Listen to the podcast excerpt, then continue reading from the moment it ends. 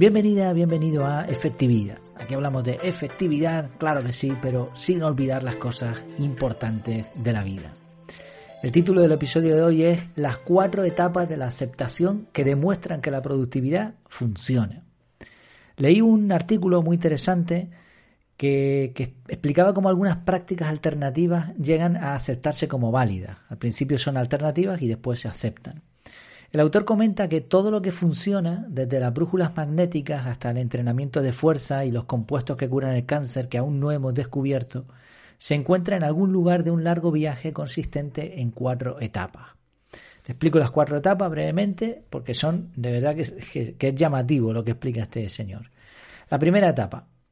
Eso funciona, pero nadie lo sabe. Esta etapa puede durar miles de años. La segunda etapa. Funciona, y algunas personas creen que funciona, pero otras no. Esta etapa puede durar desde unos pocos años hasta miles de años. Etapa 3.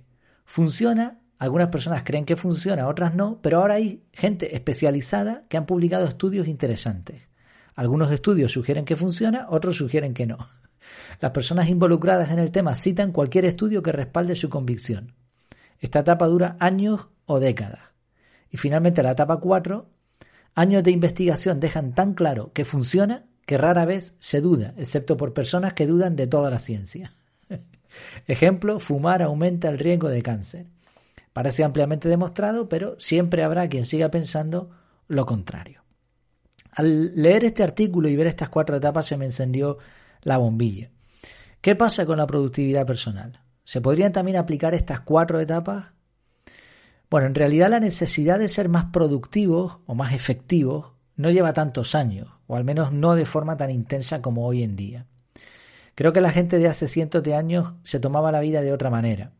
Quizá desde la revolución industrial a todos nos han entrado un poquito más las prisas. Aún así, es interesante notar que los hábitos de productividad como capturar información, analizarla o programar las tareas siempre han estado ahí. Ya se escribía en piedra o en papiro hace mucho tiempo, también se analizaba cómo elevar una pirámide y se programaba cómo los esclavos iban a empujar las piedras. O sea, todos esos métodos de productividad estaban ahí. A pesar de eso, hoy en día nos topamos con muchas personas que dudan de que los hábitos productivos sirvan, de algo realmente. A veces, bueno, no lo, no lo expresan, pero a veces te lo, lo notas, lo percibes.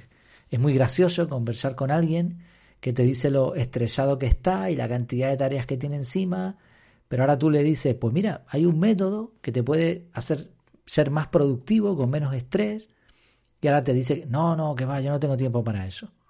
es como, es como el que va caminando llevando la bici, arrastra, porque tiene tanta prisa que no le ha dado tiempo a subirse en la bici. ¿Dónde está el problema?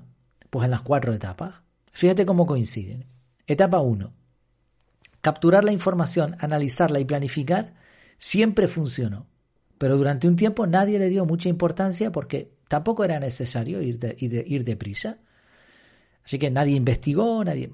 ahí estaba, ¿no? La información. Etapa 2. Diversos autores se dan cuenta de que todo este rollo de la productividad funciona. Otros piensan que eso es una moda pasajera y una tontería. Así que ya ahora empieza a haber dos opiniones. Etapa 3. Los estudios indican las diferencias entre cosas como practicar multitarea o enfocarse o en cuánto tiempo se ahorra sentándose a planificar. Y aquí nos paramos. Estamos en la etapa 3.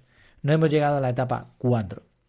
Hay que destacar, eso sí, que en la etapa 3, en la que estamos de la productividad, la mayoría de los expertos que han investigado coinciden con ciertas técnicas de productividad que funcionan. Quizá el problema está en que todavía no hay una difusión y demostración de las evidencias como para que todo el mundo entienda que aprender productividad personal es tan necesario como aprender a manejar un móvil. Y esta es la razón de por qué se ve a las personas que usan GTD, CAR o cualquier sistema de productividad como bichos raros, frikis o flipados de la vida. Pero recuerda el punto. Lo que funciona, funciona independientemente de la etapa del proceso de aceptación en el que se esté. Así que, ¿a ti te funciona? Pues bravo, no pares, sigue adelante.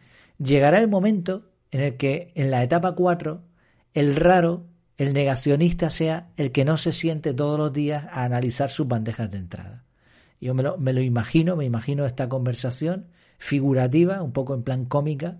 Alguien dice, pues yo llevo sin analizar un mes. Y el otro le responde, ¿en serio? ¿Y estás bien? ¿Has ido al productólogo? o algo así. Bueno, bromas aparte, la idea es sencilla. El hecho de que algo funcione es independientemente, es independiente, independiente, mejor dicho, sí, a que sea descubierto o que sea aceptado como válido. Si funciona, funciona. Por eso, más allá del grado de aceptación que tenga la productividad, creo que debemos seguir, los que la practicamos, los que buscamos efectividad personal, debemos seguir adelante con esos hábitos de productividad. ¿Por qué? Pues sencillamente porque funcionan. Como siempre, muchas gracias por tu tiempo, por tu atención y hasta la próxima.